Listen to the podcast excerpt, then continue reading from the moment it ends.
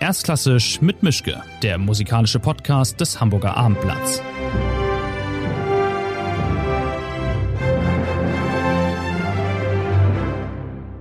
Schönen guten Tag zu einer neuen Folge. Ich habe einen Gast, auf den ich mich wirklich sehr gefreut habe. Wir haben uns vor ein paar Jahren schon mal getroffen. Sie ist eine Sängerin, wenn ich das Land sage, aus dem sie kommt, dann könnte man raten, woher sie ist und äh, wer sie ist.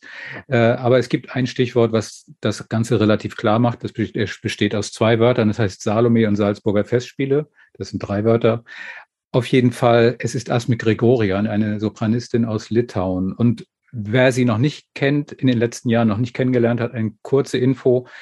Sie war 2017 in Salzburg im WhatsApp dabei. 2018 kam dieser umwerfende Abend die Serie mit der Salome. 2019 wurde sie dafür zur Sängerin des Jahres. 2020 die Chrysotemis in der Elektra in Salzburg. 2021 die Senta in Bayreuth. Dann in diesem Sommer geht es weiter bei den Festspielen mit allen drei Rollen in Trittico und äh, momentan ist sie in Berlin, um für die Jenufa zu proben. Und wer das Glück hat, sie im Kino jetzt sehen zu können, es gibt einen Kinofilm, das Foco Sacro, das Heilige Feuer, in dem spielt sie mit, oder es ist ein Porträt, ein Dokufilm über sie und zwei andere Sopranistinnen. Und die New Yorker Times hat sie mal genannt, A Soprano with a Bottomless Appetite for Risk. Also wir haben einiges zu besprechen. Wir machen das Ganze auf Englisch, weil ich habe keine Ahnung, wie man Litauisch spricht. Also von daher bleiben wir beim Englischen. So thanks very much. Asmik Grigorian for having me, and um, I'm really excited to talk to you. Thank you. I'm very, very happy. We always start here with uh, you or the guest having the choice to pick either an easy question or a complicated one. What would you like first? I like easy. The easy one, okay. Um, can you still remember what you did with your first money you earned as a singer, your first professional money, did you did you buy anything? Did you save it? Did you do anything special with I it? don't remember. No idea. No. That's easy. Yes. Do you want a tricky question as well? yes, please. Are you singing for yourself and the audience is just allowed to be there as well? Or Yes. okay. I didn't get the oh.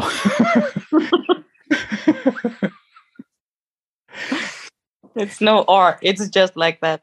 Can you explain what what it's like for you then? But you explained already. You told exactly, you know, the explanation. I do that for myself, and I let audience to enjoy what I do.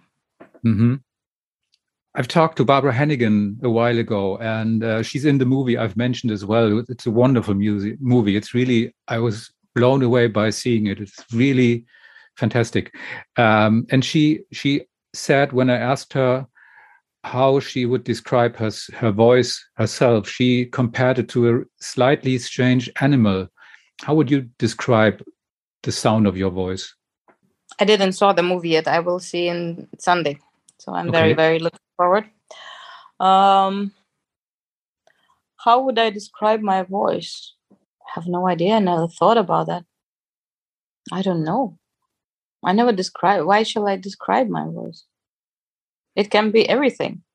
It can be, you know. It can be knife.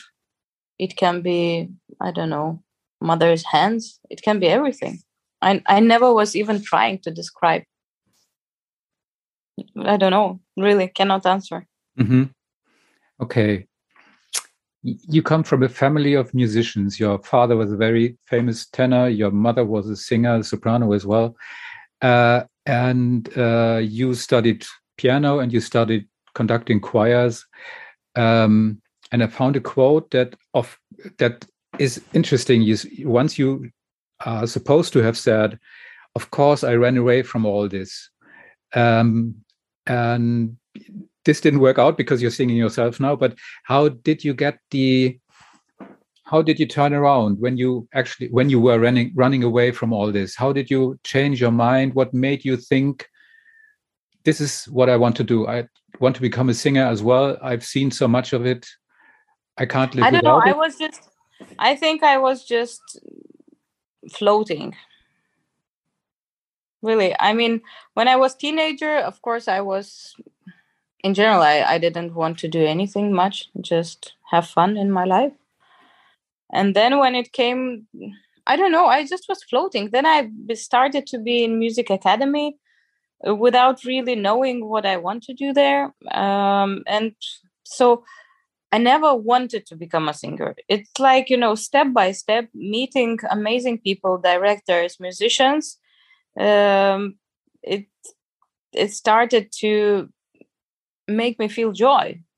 Hmm and that what kept me in this profession. Um,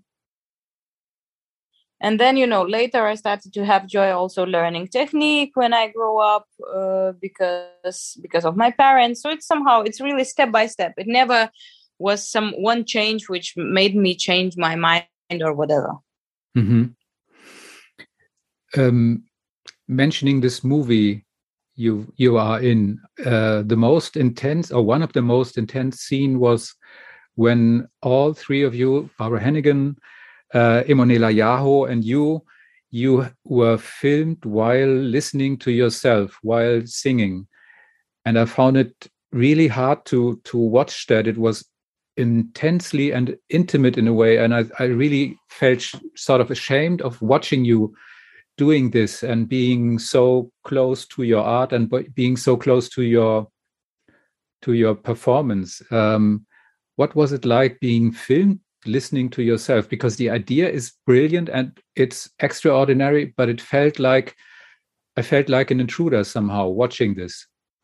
i don't know i don't remember actually it was you know i think we did that a few years ago so it for me it feels like five five lives ahead i really i must to i must to see the movie then maybe i could answer the question because for me now it seems like it was so so long time ago that i cannot really remember what i felt Uh, you wait and see when you see this. It's really amazing.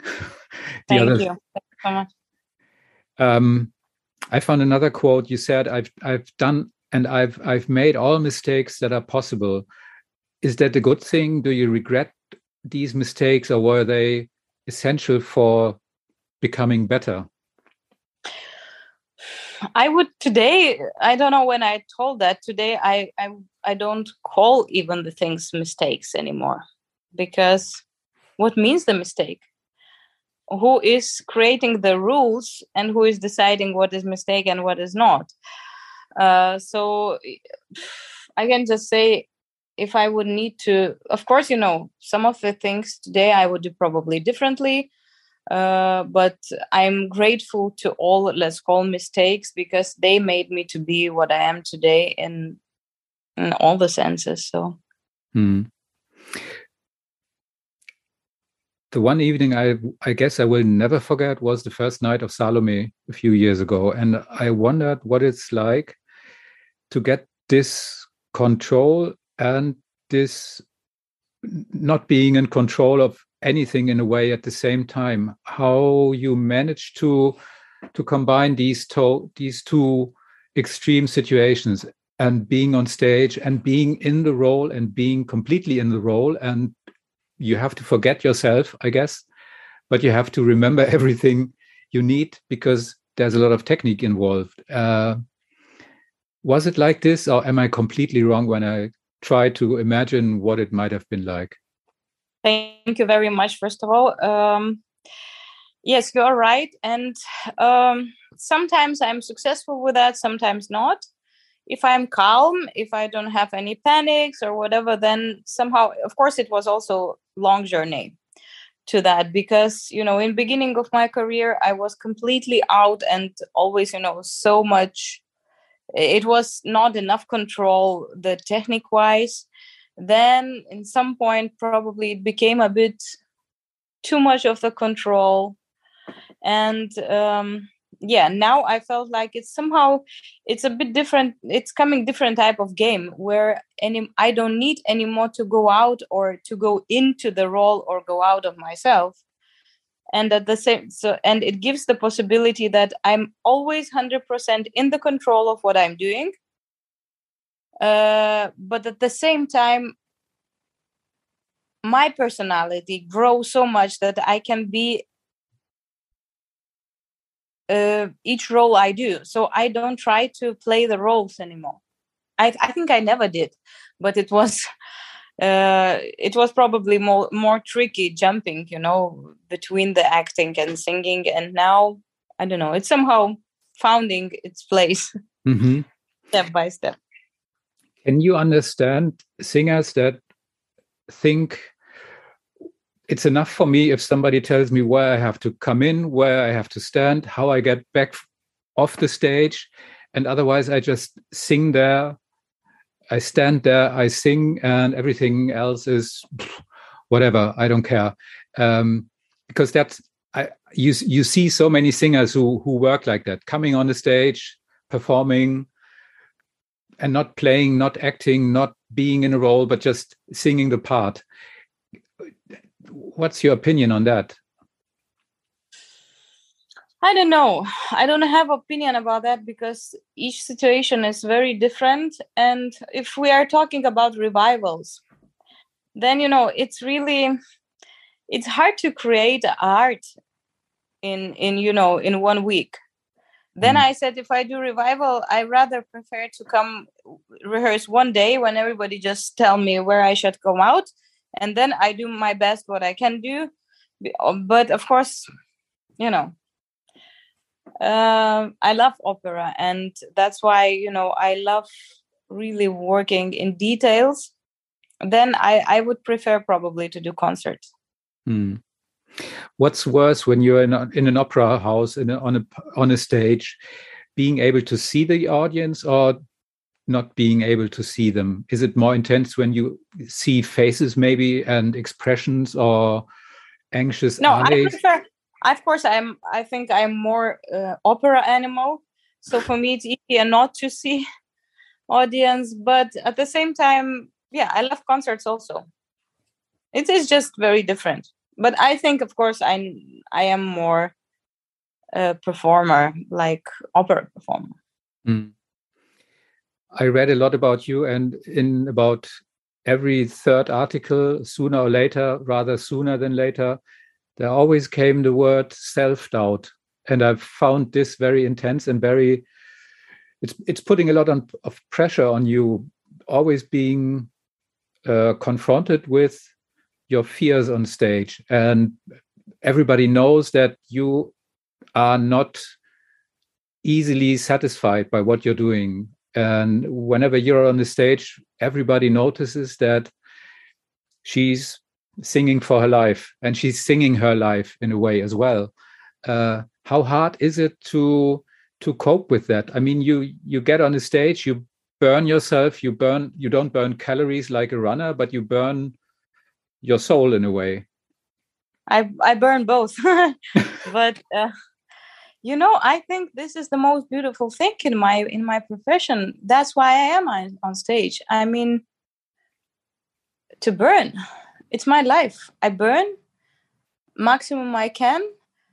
I do the same in life you know. I i, I was never trying to teach people or to tell them even with my kids. I i just live my life. I live my life. I burn my life as i say.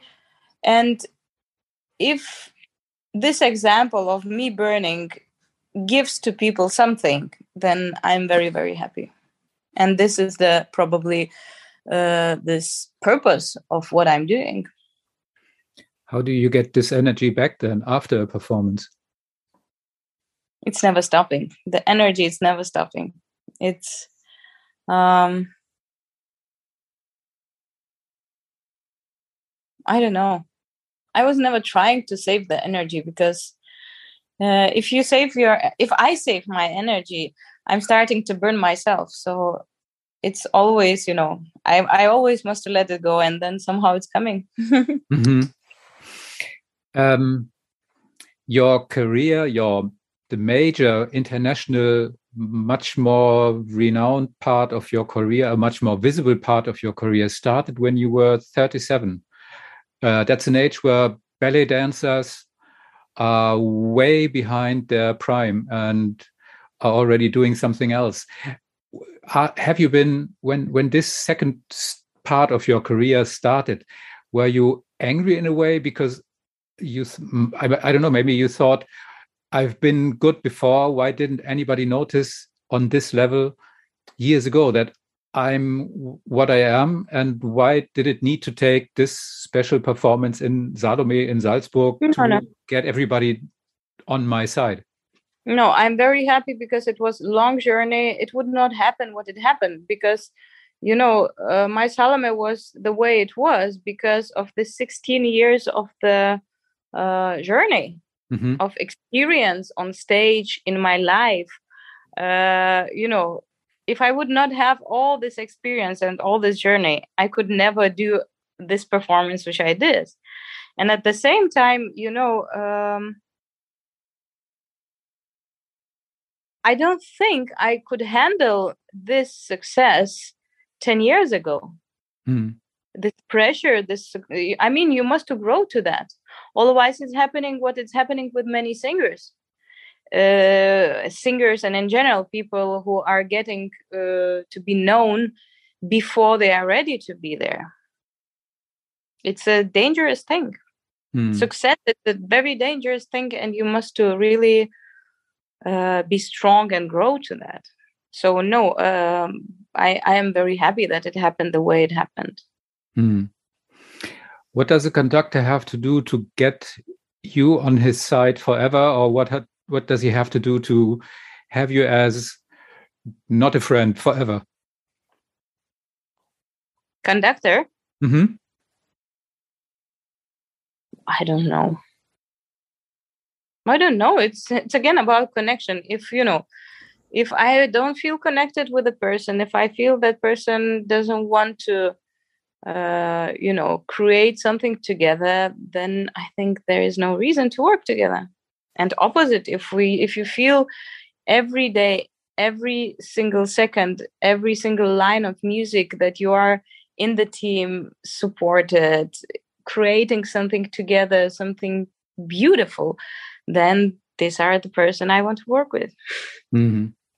Is it true that Markus Hinterhäuser, the chief of Salzburg Festival, didn't have a sec, uh, uh, what do you call it, an, an understudy, uh, a reserve singer on the side in case you were not able to sing because he was so convinced that you will be there and everything will work out. Normally, there is someone as a backup if somebody gets sick, but there was no one to replace there was no one to replace you would have anything happened.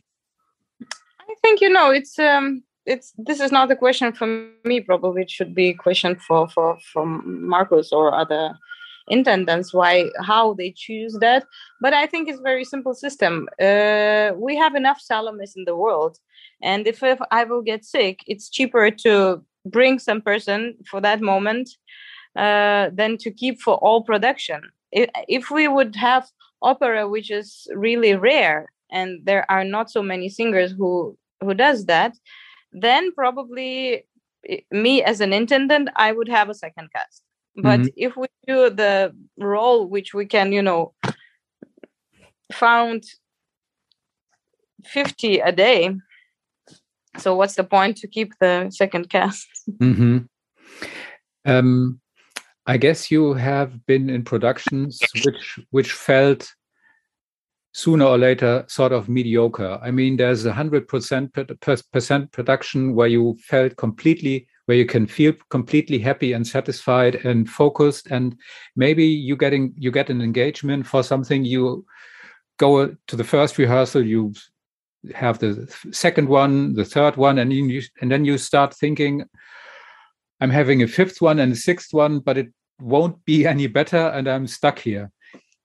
How do you? What What's your recipe then to get through this? Because you can't just say, "Okay, I'm done. I'm leaving." I mean, you can, but it, then it's getting complicated. I mainly never have been in those situation because uh, I was avoiding them. I'm choosing the people I work with.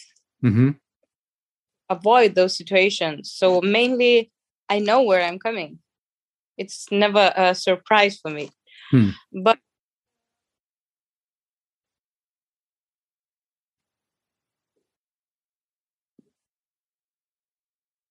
I don't know.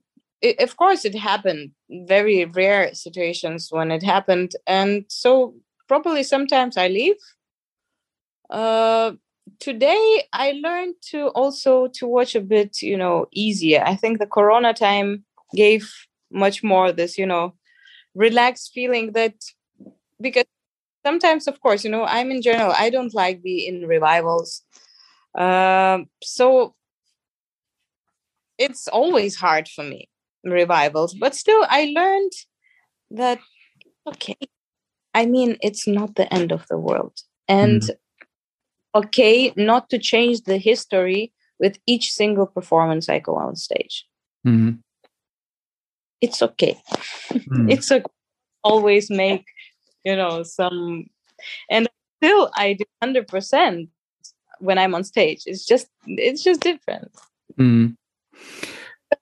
Another part of the movie uh, was you telling uh, or explaining that uh, I can't remember. I think it's been Butterfly in Vienna, and you mentioned that this production was the first one where you went on a stage without taking uh, medication, without uh, taking pills against these panic attacks. And I found again, I found it amazing and honest and um, unconventional and really uh, touching in a way to open up uh, and just saying i can't i can't I, haven't been able to work before without these helps. And now i'm at a stage and i'm in a in a in a in a condition where i'm able to do what i love doing without these pills. Was it was it just a spur of the moment that you mentioned this? Did you think before you opened up and and uh, expressed this? Uh, did you get any any comments from from other singers like i would like i would love to be so brave as well and to and to acknowledge that and to to speak up about this or what was it like no i don't really you know um, of course i'm sure there are so many people who you know there are so many musicians and uh, yes i had few people who really were thanking me uh, for being open. Um, but again, I haven't done that on purpose. It's just if I have a problem, it was very important for me. It was very important thing to me. That's why I told about that. It's nothing like you know. Uh, and I'm still struggling with that, and I'm sure I will struggle the rest of my life with it. But um, it's getting better. I'm learning so so much because of that and um yeah i mean there are thousands of musicians who has this problem mm. um yeah and i wish them good luck mm. same as myself. seeing you three singers in this movie i thought you are completely honest with yourself and with the audience and with the music all the time. And i thought this is so uh, so strenuous. That's that's so much work being honest all the time to yourself to your audience to the music. And on the other hand and as well it's it's so brave. I mean you are much braver than the ordinary person. You you always you always present yourself with the truth I mean, when I walk through my life, I guess I'm not telling the truth every day, all the time. When you're on stage, you're telling your truth every day, all the time. And you are completely open and completely honest in this situation. And I, I found this amazing and it's really frightening as well, I think. But maybe it isn't. I have no idea. I'm not that honest. mm, I don't know. It's I think it's more frightening other people than than ourselves. I just I am what I am. I cannot be different. That's the point. I cannot I cannot be different. Of course I can act. I can. But but I don't understand why shall I do that and I think it's just it's just the way I am. I of course sometimes being you know I, I, never had a problem being honest with other people. I just in general i don't understand why i should not. But um but sometimes this being honest with yourself sometimes it it's a big work because you know I am also a normal human being and uh, if I do shit, uh, I would love to, you know, put some flowers on it, but uh, work uh, to see the shit in the way that shit looks without mm. flowers. So it takes it takes a bit of strength to be mm. that. Is there sort of fear for the fear about the future left in you, or, or are you completely sure now that nothing's going to harm you in a really serious way because you know what you are, you know how good you are, you have a career, and there's nothing to fear because you'll never be, you'll never fall as deep as you might have feared before? Or is this fear growing over the years because you're getting higher all the time? General, I don't there is nothing to fear about there is nothing i can change of course everything is fragile i mean what means today i can everything tomorrow i cannot have anything. I mean i can today it could be the last day of my life i don't know. I mean it's everything you know i don't have anything. It's all just you know i take everything which i have today i take as a gift and i'm very very happy for that. Uh, but it's nothing about i can say i'm sure or secure. No it's a gift. Every second that's a gift and tomorrow can be different. But i'm not afraid. It's okay. Also i mean this is life. And uh, i take things uh, you know i'm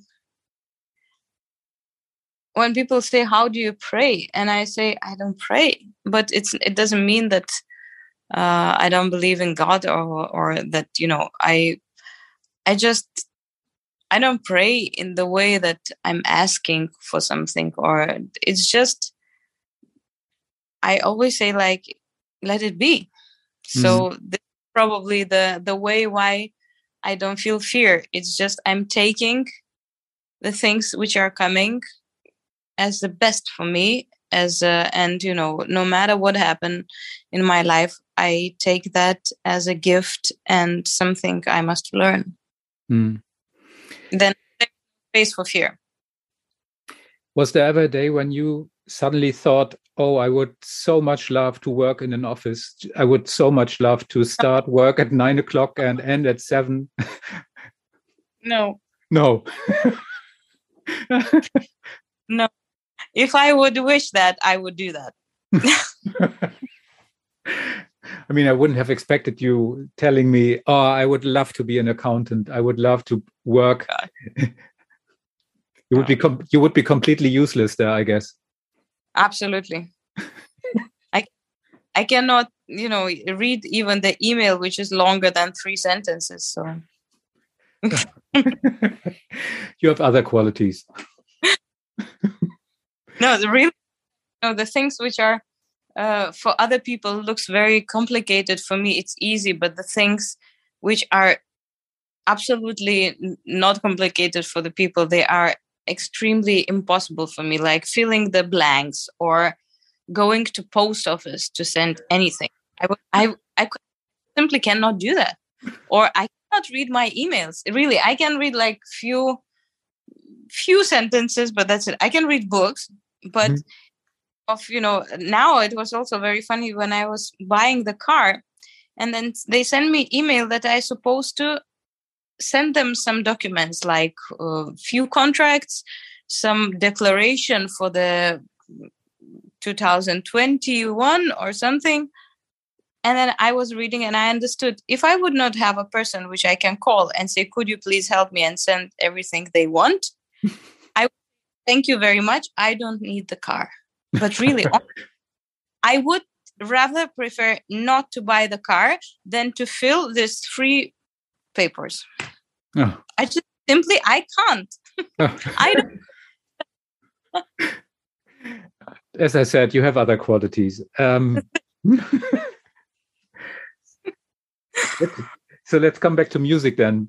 That's maybe easier in a way um, you're coming to Hamburg and doing this program um, that's uh, on your first uh, CD, and it's not a solo album; it's a duo album, and you're singing Rachmaninoff, and there's a you really are stressing that it's not a solo album, but it's a it's a duo. There's two people involved, you and the piano player, and um, I found it special, and I found it interesting that there's nothing like what I would have expected. There's some big orchestra playing famous arias and you're doing from A to Z whatever is expected from you, but you're doing these very special Rachmaninoff songs on a with a record company that is interesting and it's not like other major players who are really keen on putting you on a market and just um, selling you like uh, the fish of the day. Um, how did this idea come about? How did you pick this this repertoire and was it was it hard picking the piano player? Was it just a natural choice? Do you know yourself? Do you know him like i don't know from kindergarten or how did this come about? It's also you know as everything in my life it, it was just a kind of flow you know after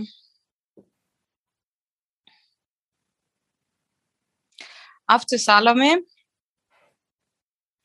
um, one of my partners julian prégardien he um, he told me that Didier was in the performance and he would love to work with me. I said I want to meet him, and we met. And I was absolutely happy about our meeting, and immediately understood this is the person I want to work with. That's it. And then he asked, "What do you want to record?" And the I don't know why it came like mm, maybe Rachmaninoff. Hmm because even now you know i i don't know why i should record another album of operas. Maybe i will do when it will come some idea but it must be something. Uh, so yeah rachmaninoff was probably something which i remember i wanted maybe to record all the rachmaninoff songs. So it, it came out very naturally. And we said yes let's do rachmaninoff and then when it came the idea that I do Rachmaninoff, I immediately knew that I want to do with Lukas Geniušas. Uh, I worked with his father. Uh, we never met before, but of course I knew it, him as a musician, and he's an amazing musician. And it was any single doubt that it surely will be Lucas. Um, and that's where we are. I found an article in the New York Times, and they wrote that you're hoping to release a cycle of albums that span opera arias and contemporary music by the likes of Amy Winehouse. Is that completely wrong or out of the window again or No, no, no. It was you know, sometimes I have many different ideas and uh, yeah, Amy Winehouse is something which uh, would be interesting for me. But again, I still don't have really a proper form or idea. Uh, I have few another ideas which I think um, soon will come out. I soon i will start to do. When it will come out one of them it it, it must be a big project. So i think it can take few years to do it but um hmm, maybe i can tell. I don't know why it's supposed to be a secret. The, because this idea it came out actually um during the karabakh war which was very difficult and painful for me it was two years ago while I was doing Rusalka, and uh, yeah. So I started, something started to create in my heart and the head that I would love to do something which is, is uniting people. So, and then somehow I thought, I don't know, some songs maybe of uh, national songs i don't know so it was not clear and now this march somehow it it came very clear idea that yeah i want to do also um in beginning i thought maybe some uh, songs of different nations. And then um, also a friend of mine he had an idea. He said maybe lullabies. And then yeah i really stuck that i would love to record lullabies of different nations. Mm-hmm. uh, but yeah I have, and then it comes some different ideas that I probably would love to record in the places where it is. So I think it will take a lot of time, but um, yeah. You know that there's that there's an album. I don't know on. I just don't know. Should we tell about that? Because you know, sometimes if you tell something, then there It's are many who are starting. No, it's not bad luck. Uh, who are faster than you and starting to take your ideas. So I don't know. Okay. maybe should not do that officially yet because yeah, I don't know. Okay. In the, in the same article, um, Franz Melzer Wurst, uh, Welser Möst was quoted, and he was actually on his knees begging you to do Tosca as soon as possible. Uh, how often did he beg on his knees in front of you to get you to sing Tosca, and what's the result of this? he never was yeah on on his knees but still yeah. Uh, it would be a huge joy for me to do a tosca with him. I would be very happy. But that doesn't mean that it's going to happen. uh, we don't have a concrete plan for, for that let's say like this. Hmm Um, coming back to Salome and to Welser conducting Salome, uh, you felt and you you were seen as a perfect team with um, Romeo Castellucci. And is there something else coming up with him in the next years, or maybe even sooner? Or because Yeah, but i don't think i can mention it's not part of my job okay, but there are no, nobody's listening here. there are some plans. Okay, that's that's uh, good to hear. Um, I wondered as well whether, um, yeah, how how shall I say it? I, I wonder how do you how do you see other singers? Are you are you actually um, in awe and are you admiring other singers, or is it just like they are on their planet, I'm on mine? it's nice when these planets get close to each other, but otherwise I don't care? Or is there some other singers where you are really sitting there with your mouth open and not being able to believe what you're hearing? Are there singers which are really like where you where there's a fan inside of you and you say, whatever he's doing, I'm completely blown away. I- I mean, there are incredible singers today. We have amazing singers, uh, but again, you know, yeah, I'm I'm in general, I'm not very much, you know. First of all, I don't have much time to go and listen so much, uh, but there are really incredible singers there. I have also great friends, uh, my colleagues, and so I really admire and I love them but still the way i work of course as you said you know other people are other planets i am my own planet and so but but still i think you know if i love something very much of course i learn also Hmm. Mentioning learning, are you are you reading reviews and are you believing them? um mainly yes uh mainly i read now probably i started to read a bit less uh but no still i mean you know i'm not desperate like sitting and all the time waiting for the reviews but uh, of course i read because uh, what means believe or not believe you know the review it's opinion. And i always trying to hear every opinion because every opinion means something and you can learn again something from them. Some of them they are sometimes of course are very painful because um mainly i will say like this. I don't like reviews when people writing not as their own opinion but as some truth which they have no idea. Hmm. and those reviews sometimes it's hurting me because you know sometimes i think like it doesn't cost you anything just to sit and shit on me let's say you know and uh and for me it was all my life you know i spent so many hours you don't know my fears you don't know my suffers you don't know how did i felt today why did i felt like that so sometimes you know of course i still I'm learning. If it's, let's say, if it's a bad review, I'm still learning. But of course, I would wish um, that all the critics they would do their job also 100% as I do mine. And if they do 100%, if they honestly think I did a shit, I will take that. Really. As their opinion, I will respect that. Uh, which I don't like when people are, yeah, talking just to talk. Mm. This I can. Okay. Um, when you were in your early 30s, you had this crisis. You had this. You had to have an operation. Your voice was uh, not okay anymore. So there was a, a big, big crisis going on in your life. Was this the best that could have happened to you in a way?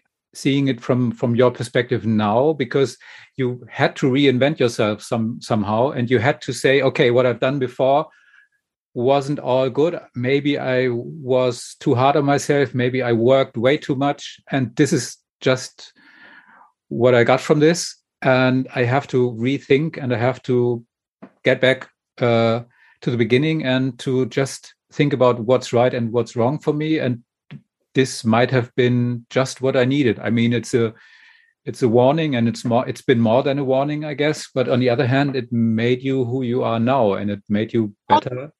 Always like this. Every, you know, difficulty in our life, it's it always has those both sides. It's exactly as you said, it's forcing us to rethink. And uh, I'm very grateful for those situations. Uh, one of them I also have now, uh, and I am very grateful that I have possibility to relearn things, to learn something new, and I don't know, life and everything what it comes together. It's it's a I don't know for me. I love challenges. I love uh, new things. So yeah.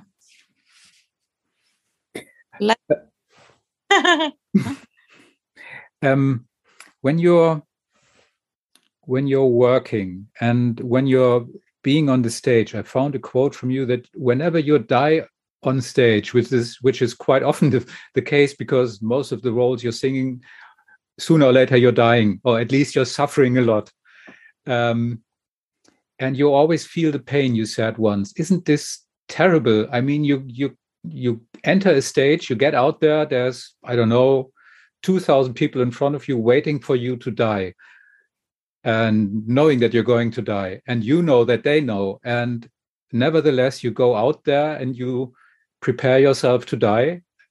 I'm, I think that must be awful. I wouldn't, I wouldn't be able to get on stage in a situation like this just before a performance starts, just before the, yeah, just before the actual performance starts I'd rather turn around and get back into my wardrobe and say, okay, I'm I'm done. Uh, let somebody else sing and die. No, um, you know about the audience, I never sing, but um, no opposite. I am very grateful that I, as I said, that in my profession I can live so many different lives and I can feel all those emotions because I'm not afraid to feel. I probably for me the more scary is not to feel and not to be able to have all those experiences because um, again i learned so much and um, each time i die i really die and that means i must reborn i must do something new and um, yeah no i don't know it's like a natural circle for me. Mm-hmm. That's very brave in a way. Um, what's the difference between a smart singer and a good singer?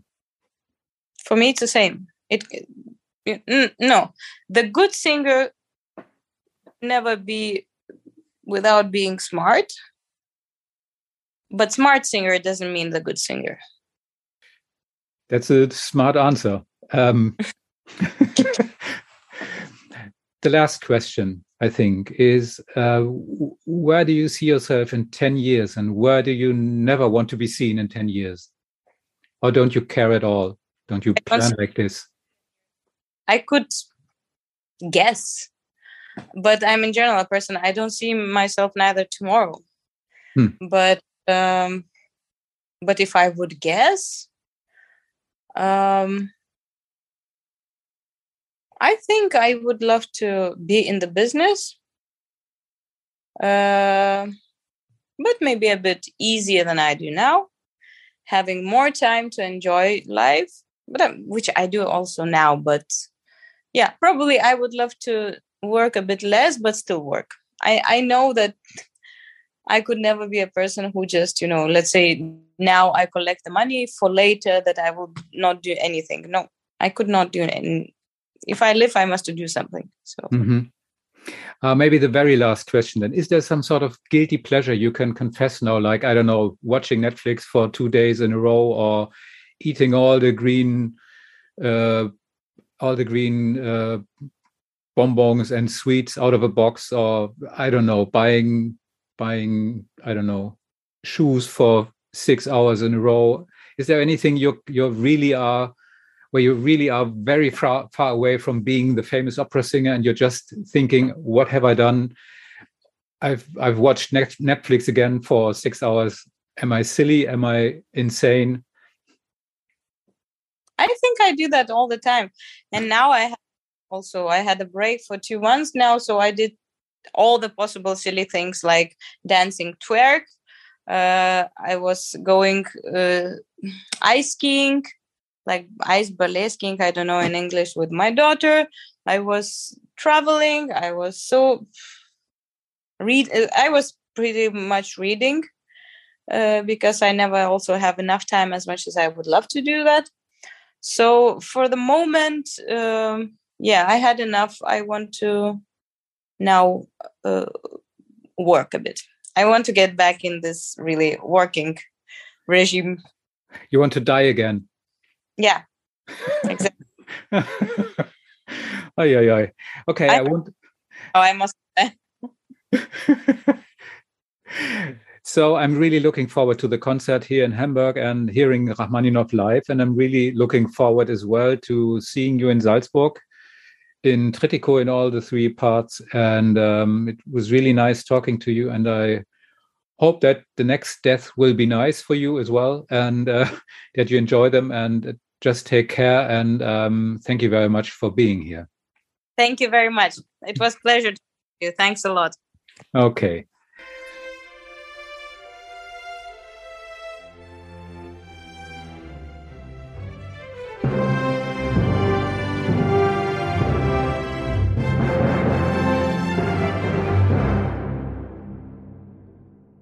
Weitere Podcasts vom Hamburger Abendblatt finden Sie auf abendblatt.de slash podcast.